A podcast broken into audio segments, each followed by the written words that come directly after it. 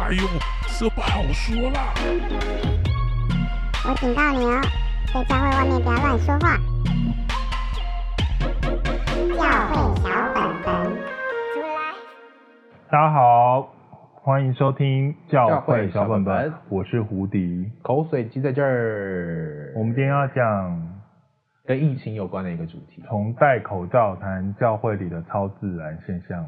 哇，为什么会想讲这个呢？因为我们之前在看新闻的时候，就看到了一个非常我觉得蛮有趣的新闻，就是呃。有一个新闻报道，就是说美国佛罗里达州在讨论说，呃，大家因为疫情的关系，必须要强制戴口罩嘛。结果呢，在一个呃公听会上面呢，就有一些反对戴口罩的民众出来抗议哦，就说这个呃大呃这个公家机关强制大家戴口罩，会造成一些严重的宗教问题。好，就比方说，我也不懂为什么会造成魔鬼崇拜。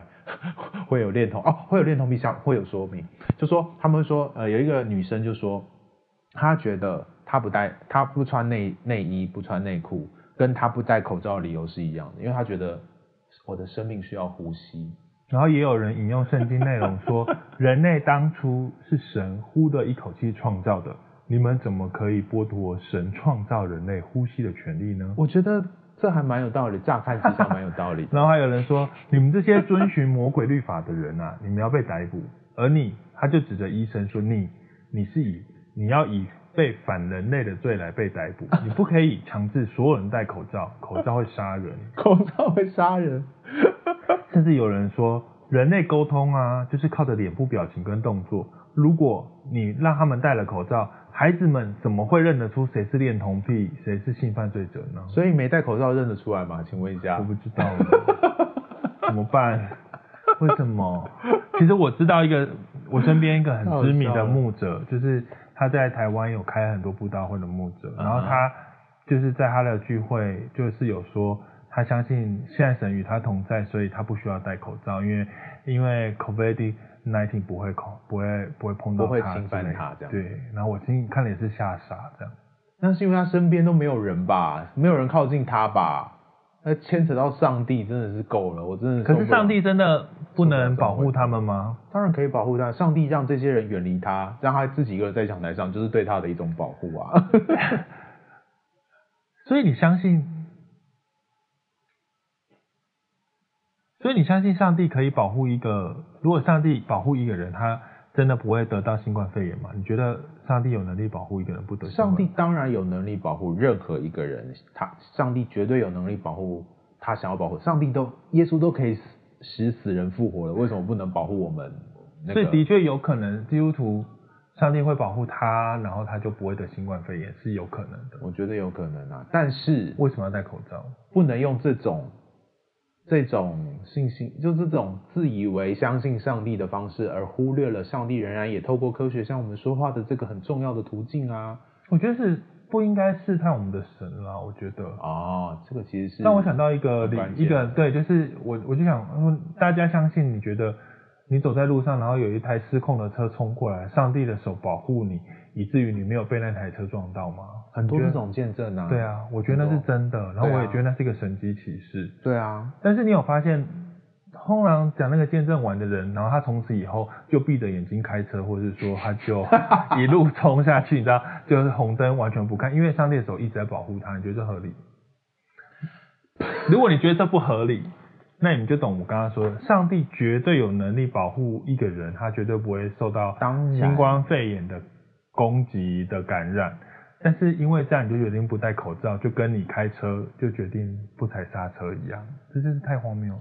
但是说真的，呃，我至少在美国的一些比较保守的州里面，真的这样的声音层出不穷，哎，就是他们真的会把把他们对于上帝的一种，我觉得还蛮。蛮蛮感人的信心，应用在一些非我觉得是很令人匪夷所思的事情上。比方说，之前就有看到，嗯，美国南方的一些教会牧师，就因为马可福音十六章说人可以手拿毒蛇啊，喝毒药不会怎么样。那今天我们就要见证这件事情，哈利路亚，然后就就叫大家喝毒药，就是有啊，韩国有一个教会，就是他们好像是在暴风雨的晚上，然后他们找什么聚会回家，嗯，然后就是那个他们眼前平常回家的那个河，就是暴河水暴涨，整个就是很，哦、反正就是他过不去那个河，然后他们就想到圣经里面开红海嘛？没有，是耶稣也可以行在水面上，哦、他们就说他们要凭着信心宣告，然后他们就走进水里，然后就被冲走了。很多人吗？没有，好像两一对妇女啊。但我我的感觉是。我觉得圣经这件事情是那些神迹都是神给圣经那些人的，嗯嗯，如同每一个神迹是神量给某一个特定的人是史地物的，但是那个不是拿来让你翻版，然后好像觉得就是这样，我觉得有点奇怪。但是我觉得像我刚刚讲那个马可福音十六章的例子啊，它不是它它是一种宣告嘛，就是说人可以这样做。代表上帝与你同在，所以因此这些信徒是这样做。对，我觉得那那这样的说法，就是感觉那是上帝呃给给人的一个应许什么的。那要要用什么样的态度面对？那他们这样做，就、嗯、是按着圣经的吩咐啊。你说神就叫他们这么做，对啊，他们就做了。对啊，然后那怎么办？我觉得好可怕哦。但是他就这样被咬死了，就咬死了，有点心塞。我觉得哈，这真的是跟解经解释圣经有一个很大的关系，就是我们到底要用什么样的眼光跟态度来看待圣经里面的字字句句。呃，当然按照字面解释圣经，有有些地方的确是这样子，比方说因信称义，比方说神神差遣他的独生子来到这个世界上，我们透过相信他就可以得到永恒的生命。这个这这种字句是很清晰的，可是有些东西是。很有他的时代或很有他的背景的那些描述，我们就必须用更谨慎的态度，也通过我们的理性，以及上帝现在把很多的科学知识、理性、伦理放在我们现在的场域里面，我们就一并的要去考量，绝对不是只是单单的去字面的去诠释圣经的字句，然后就把它直接应用，那你可能会死得很难看。这样，我觉得，嗯，其实我还在想，就是。就我自己，我常常也会问我，那我是一个自助餐的人吗？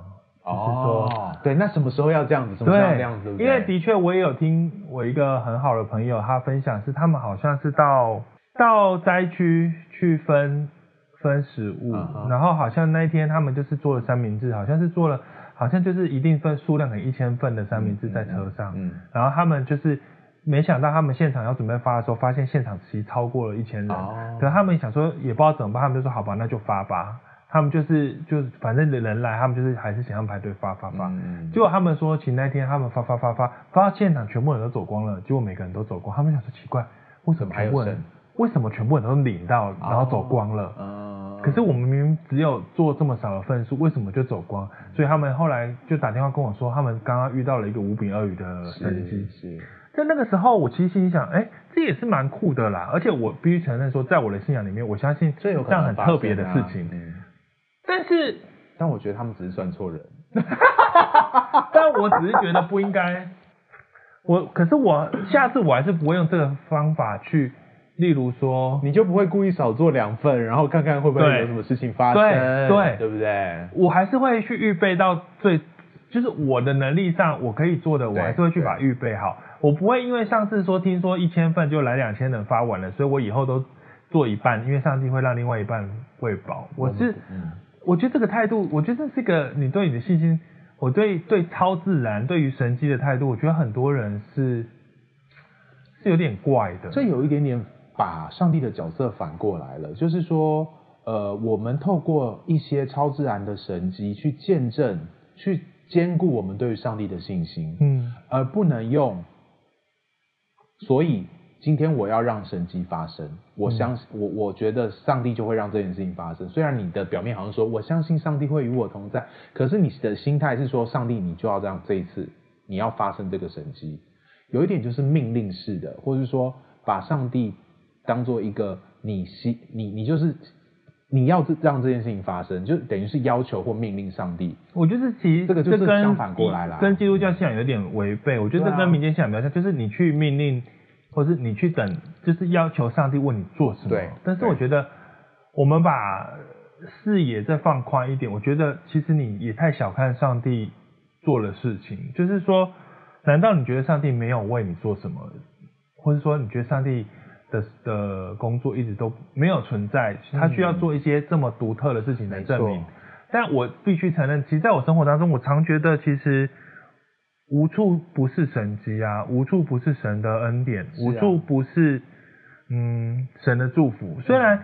当然，我的朋友有时候会觉得我可能有一点太过于谨慎小心，有时候太过于被害妄想。嗯，可能我看太多，我，我看太多那个叫什么《绝命终结站》了吧？我觉得很容易害怕，很容易发生命中可能会有天外飞来的意外。可是我想要讲的任何一件事情是，我觉得每一天活在这世界上所做的每一件事情都是恩典。嗯嗯，我对我来讲，那是个神迹耶，因为我觉得。这就是一个，我觉得上世界上就是，我觉得上帝让我们能够拥有这一些，嗯、然后我觉得很多很多价值、很多公式、很多结构的存在是，是我我我不不觉得那个就是超过怎么说，那个就是理所当然的，不是理所当然，我觉得不是理所当然，甚至我的家人，然后我的生我所爱的人能够。我们可以一起，对啊，是啊，享受在某一个状态下，我对我来讲，那每天都是神机啊。其实我们应该常常要这样想，没有错，因为其实你会听到很多故事，就是你没有想到有一些，比方说我们看新闻事件，你会发现有一些有一些事故或一些意外发生的时候，他从来没有想过这一天他的亲人就离开他了，或哪个事故会发生了，嗯，真的就是有可能会发生，你从来不知道哪一哪一个。意外会不会发生在你或你你所爱的人身上？而没有这样发生，其实。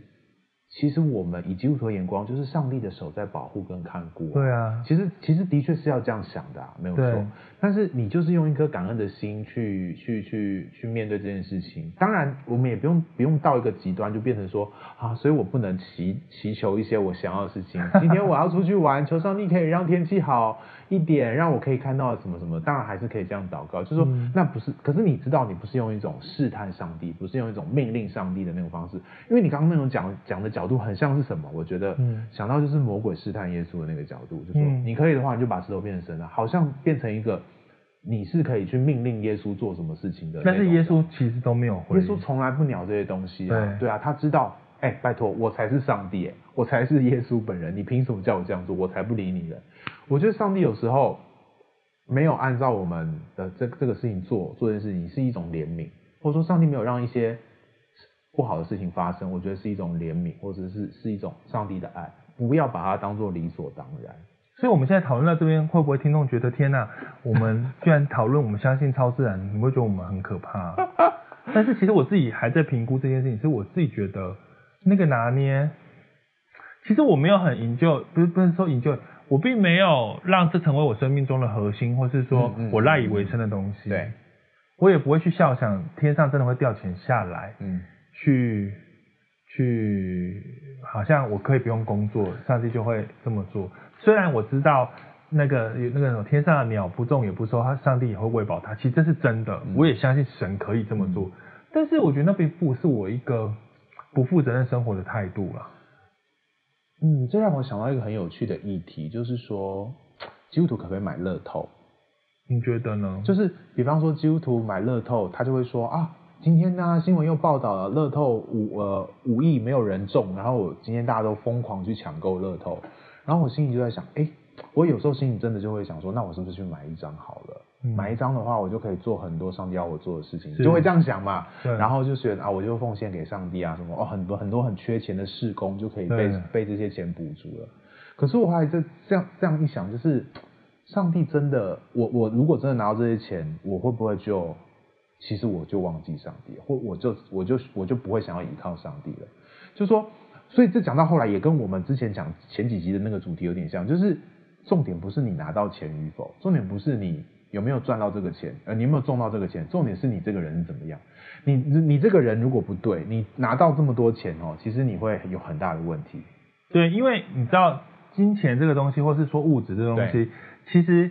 它是可以放大你这个人的生命的。没错，没错。简单说，如果你这个人是一个有问题的人，当有巨大金钱给你的时候，啊、他会放大那个问题。没错。当然，如果你这个人有极大的善跟美好，这个巨大金钱到你身上，它也会产生极大的善跟美好。很多故事的确也是。对，但是问题就是你有没有想清楚，你有没有办法承受这么巨大的能力？就很像英雄片里面，啊、你知道有些人他如果得到了一个巨大的，他最后会爆体而死。对啊，他会，他或是他会变成他本来。当凡人的时候是一个没有坏，是不是坏人？可是当他得到巨大能力的时候，他不小心或是他不自主就变成一个里面的反派。他没有能力承担这么大的能力责任，因为就像蜘蛛人说，你更大的能力，你有更大的责任。啊。所以你承担不了，你就完了。他会放大你所有的黑暗的面，放大你所有那个。所以想到刚讲回刚好那个故事，我就想，我就想哈、啊，我还是不要买好了。如果上帝真的看中我，觉得我可以拥有一笔很大的钱，然后去做很多他要我做的事情，我觉得上帝会用其他的方式，是让我来得到这笔钱，我就更谦卑的去使用这个钱就好了。我没有必要，其实我私心扪心自问，我有没有一点私欲是想要买我想要买的东西，或是想要过什么样更好的生活？那表示我有一点点不满足。我不说这种不满足不好。可是，是不是我过于不满足于我现在拥有的这些事情，以为我需要拥有更多的事情来让我更满足？所以经过这一轮思想之后，我就望着排队的彩券行，我就说：好吧，上帝，你就做你继续的工作就好了。所以我觉得，我们用我们人有限的眼光去看待这个信仰的时候，你会，其实你应该没有办法那么怎么说？你不应该那么容易的去去去猜想神。的心意，或是说你以为上帝是要这么做才是祝福？嗯、因为我觉得，其实，在我的生命，我们生命里头有很多的时候，上帝最知道他的时间，上帝知道那样是怎么做。嗯，所以我不反对超自然，但是我我不觉得超自然会成为我生命里头问题的解药或是解答啊，完全就是我也经历过上帝医治疾病，是我知道什么是上帝医治疾病。嗯、那但是我也知道在。在病痛当中，我怎么经历一些事情？嗯，我怎么经历忍耐？我怎么经历等候？或者我怎么知道，在即使在很大的困苦、困境上，呃，苦痛、疾病里面，我仍然可以怎么样深刻的仰望上帝？对，而且我觉得那是你人生的一部分，那就是一个你活在这个世界上，你得要面对的一个东西。那那个东西。我觉得感谢上帝医愿意，如果有些医治的状态，我觉得感谢上帝愿意拿走我这个苦痛。没错。但是我觉得，嗯，我觉得我的心智到底有没有更坚强？我的心智有没有在这些事情里面可以更坦然、更、嗯、更回到我们每一集要讨论，更了解到底你自己的价值？如果你没有办法。那嗯，其实这些不一定对你是有益处。你忽然间的解决了，你忽然间的不用不用不用承担那个代价了。嗯。常常我想过的是，我在读书的时期有过，嗯，我有过一些，我不知道那是神机什么啦，嗯，就反正 whatever，就是我的数学非常差。OK，然后。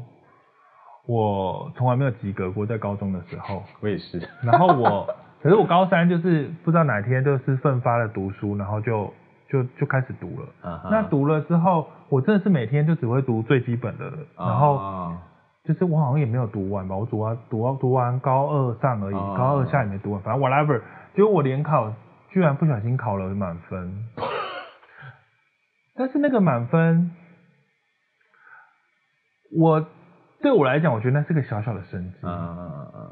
但是另一方面来讲，我觉得你也不是没读书啊。我也我很珍惜那个满分的意思是说，其实我不希望我完全没有读书状况，上帝给我一个满分的升级。啊啊啊！我觉得那是很可怕，那有点恐怖，对，有点像撒旦给你。你承担不了哎、欸，你真的承受不了，你怎么会承受得了？你完全没有读书，然后你考满分，太恐怖了。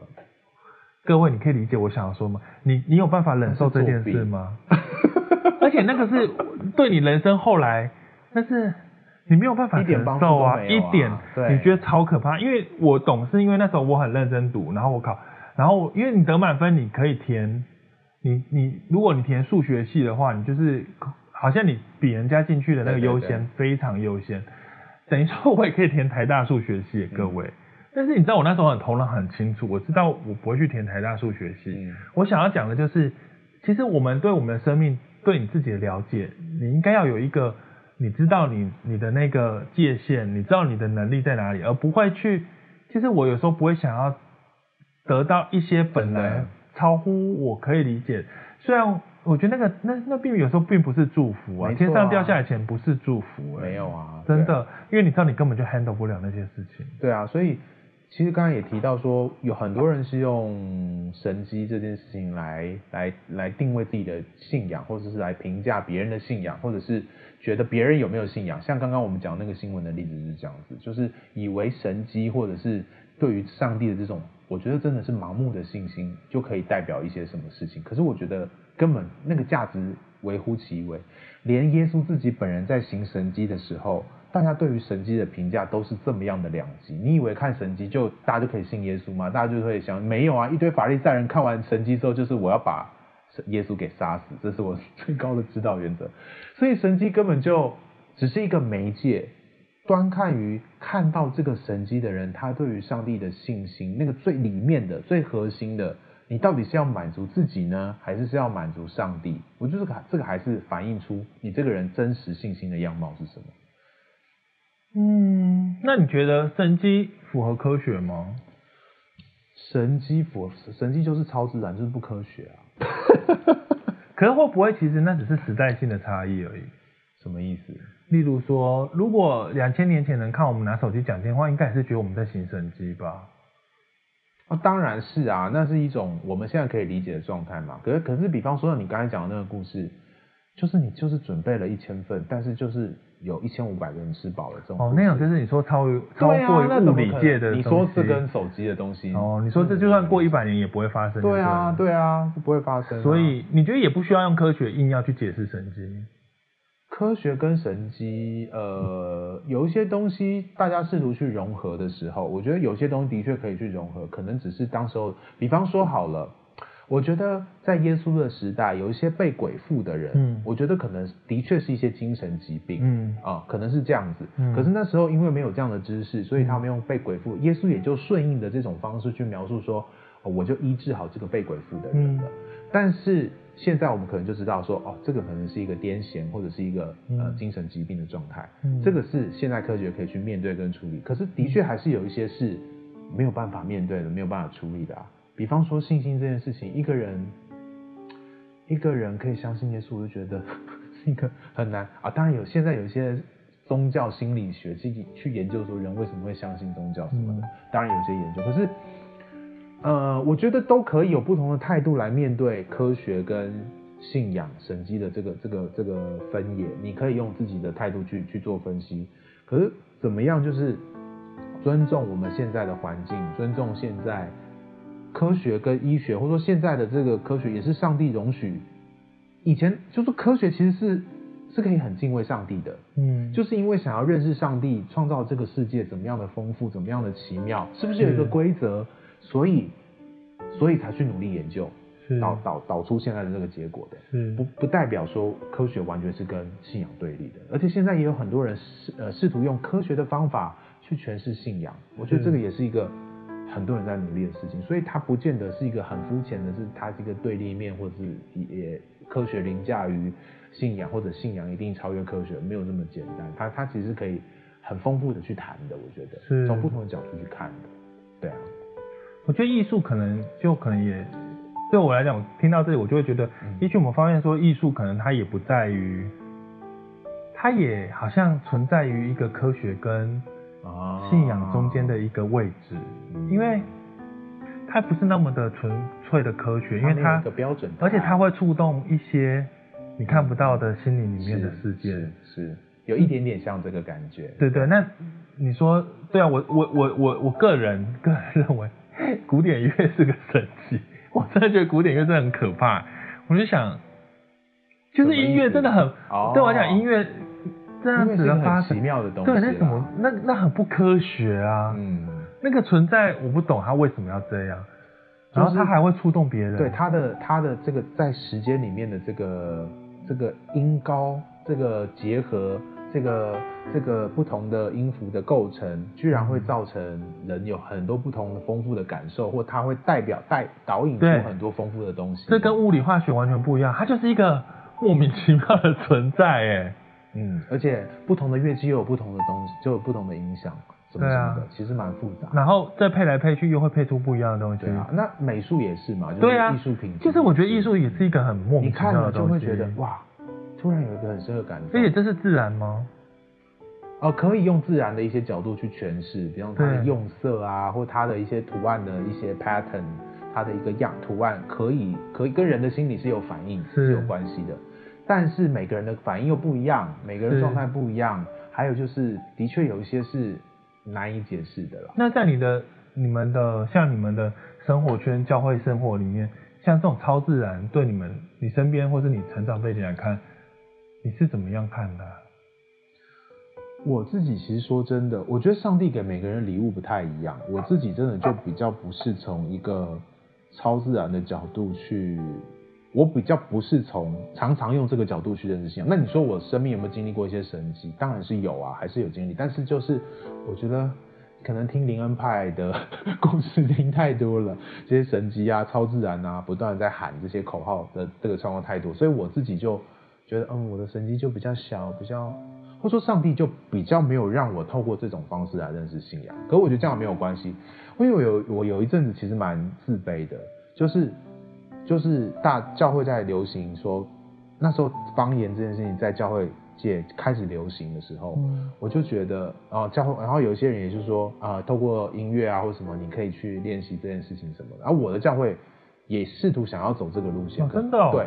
有一阵子，有一阵子，可是后来我就发现没有哎、欸，我真的说不出来啊，我就没有这个感动，我就是一定要是感动，而不是我要去学一个什么东西的这种角度，嗯、我真的就没有这个感动，我就觉得啊，上帝是不是不想跟我说话？就是那时候很年轻的时候会有这种心情存在，然后后来后来有一次，在一个我主领敬拜的时候，我真突然就就就说起方言来了，嗯。那我其实也不太清楚我那时候状态是怎么样，可是我真的就就就说说出了一些东西，然后就经历，就就就也知道自己在说什么，但是是一个别人听不懂的东西，然后我就，但只有那次经验，我就再也没有说过方言了，所以我也不确定是那种心理暗示、潜意识累积，就开始用科学想要解释这个原因，但是那一次的经历就让我觉得，上帝似乎在跟我说，没有，我我我我也我也可以用这种方式跟你说话。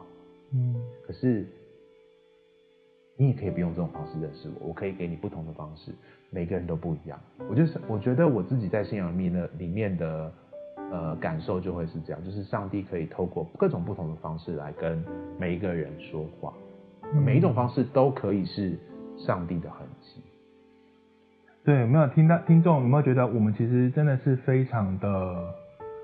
就是多元，我们也太 各种说法都可以。我觉得听我们节目会错乱，就这样。你们到底想不想批评一下？我跟你讲，就是没有。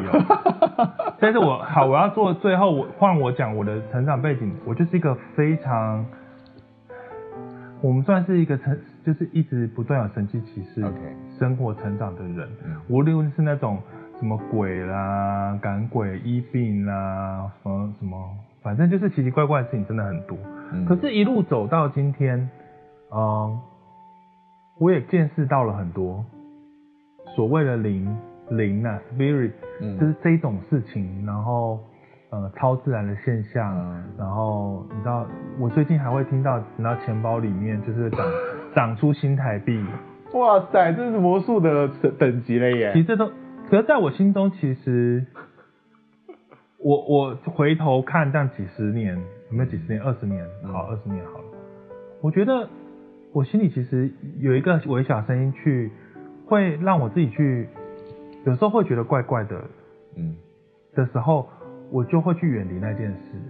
你是说有神迹奇事这件事？对，哦。但是那个意，我的意思不是说我否认那个神迹。嗯。